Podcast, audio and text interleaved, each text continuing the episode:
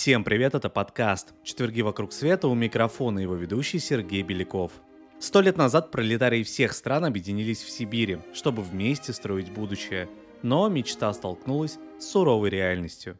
Сегодня мы вам расскажем, как в Сибирь съехались рабочие со всего света строить пролетарскую утопию и что из этого вышло. В 1921 году молодое советское государство преодолевало последствия гражданской войны – а Владимир Ленин объявил о переходе к НЭП – новой экономической политике. Последующие годы стали временем экспериментов в экономике и промышленности. Едва ли не самым смелым начинанием стал проект автономной индустриальной колонии АИК в Кузбасском городе Щегловске, прежнее название города Кемерово. Развивать Кузбасс приехали энтузиасты из Нидерландов, США, Франции и Германии, разделявшие коммунистические взгляды. Иностранцы собирались работать на шахтах вместе с новоиспеченными советскими гражданами, передавая им свой опыт. Фактически они являлись волонтерами. Первое время никто из них не получал денег за свой труд, а многие из них при этом активно вкладывали в развитие индустриальной колонии собственные средства. Начало созданию интернационального объединения положило письмо к американским рабочим, написанное Владимиром Лениным и опубликованное в США в 1919 году. В нем Ленин, среди прочего, предлагал иностранцам поделиться с советскими трудящимися техническими знаниями. История получила продолжение в 1921 году, когда в Москве прошли международные конгрессы Коминтерна и Красных профсоюзов. Их делегаты обсуждали возможную помощь СССР. Одним из инициаторов создания трудовых колоний в Советской России стал нидерландский инженер Сибальд Рутгерс. Вместе с американцем Гербертом Кальвертом он подготовил проект создания таких колоний в экономически важных районах страны. В качестве места для организации такой колонии по итогам экспедиции во главе с Рутгерсом был выбран Щегловск, благодаря наличию железнодорожного пути на Урал и относительно развитого рудника. Организацией колонии после подписания договора о ее создании в конце 1921 года стала заниматься группа из семи иностранцев, в которую вошли Рутгерс на правах главного директора и Кальверт. Ее членом также стал американец Уильям Хейвуд по прозвищу Большой Билл, бывший лидер профсоюзного движения шахтеров, сбежавший в СССР из тюрьмы. Вскоре АИК открыла представительство в США и Европе, начав приглашать в Сибирь тех, кто был готов строить новый мир бок о бок с советскими рабочими. Тем, кто загорелся такой идеей построения региона будущего, следовало внести взнос в 300 долларов для оплаты дороги и закупок для АИК.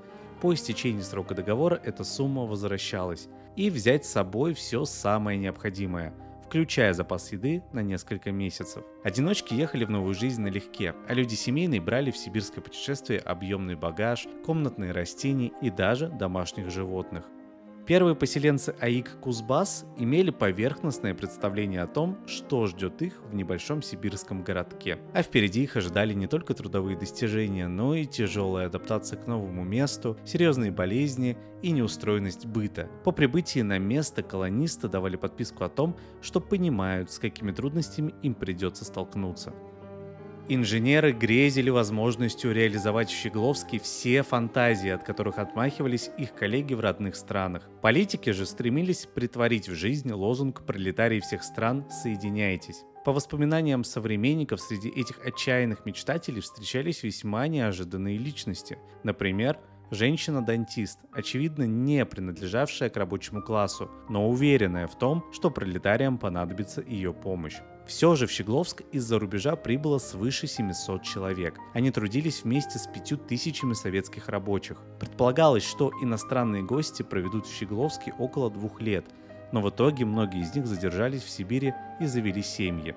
Тот же Уильям Хейвуд остался в Советской России вплоть до смерти в 1928 году. Урна с частью его праха была замурована в Кремлевской стене.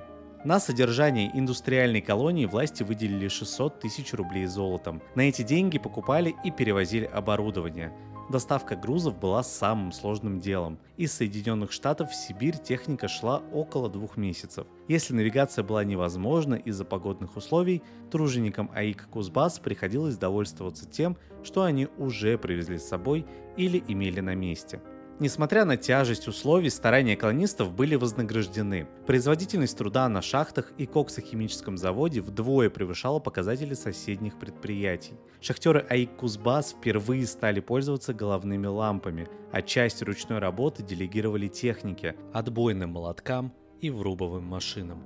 Через несколько месяцев после основания колонии заработала и первая механизированная ферма. Стараниями аиковцев на Кузбассе начали выращивать кукурузу. Скромный досуг, первое время состоявший только из походов на базар, колонисты разнообразили открытием библиотеки, театрального кружка и кинозала. Немые фильмы как нельзя лучше подходили для интернациональной команды. Библиотекарь Рут Кеннелл, переехавшая в Сибирь из Нью-Йорка, вела дневник о жизни в России и написала детскую книгу о дружбе советского мальчика-беспризорника с американским парнишкой Дэвидом под названием «Товарищ Костыль. Сибирские хроники юного Дэвида Пламера». После завершения работы в колонии Рут жила в Москве и сопровождала писателя Теодора Драйзера во время его визита в СССР. Местные жители, встретившие иностранцев прохладно, быстро привыкли к ним. Колонисты построили первую городскую электростанцию. Так электричество появилось не только на рабочих объектах, но и в обычных домах. Однако, пока энтузиасты уже вовсю развивали предприятие Щегловска, нерешенной для них самих оставалась проблема жилья.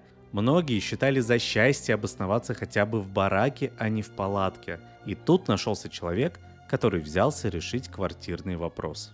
В 1925 году Народный комиссариат иностранных дел СССР в виде исключения выдал визу гражданину Нидерландов. Счастливцем, получившим билет в утопию Кузбасса, стал архитектор Йоханнес ван Лохем – по прибытии в Щегловск весной 1926 года архитектор увидел удручающую картину. Большая часть рабочих жила под землей, как кроты. Эти подземные пустоты были закрыты сверху земляными крышами. Жильцов этих домов звали землянниками.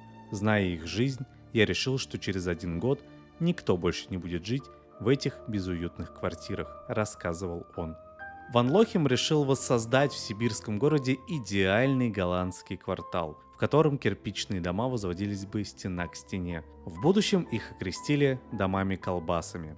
Главная сложность состояла в отсутствии основного стройматериала. Дома в Щегловске строили в основном из дерева, но архитектор категорически отказался рубить сосновый бор, находившийся рядом с рудником аиковцев – Вместо этого находчивый голландец начал присматриваться к местной глине. Он собрал несколько образцов глины с реки Том и отправил их к себе на родину для экспертизы. Убедившись, что глина обладает нужными свойствами, архитектор заявил о начале строительства кирпичных заводов. Затем в Щегловске начали строить новое кирпичное жилье.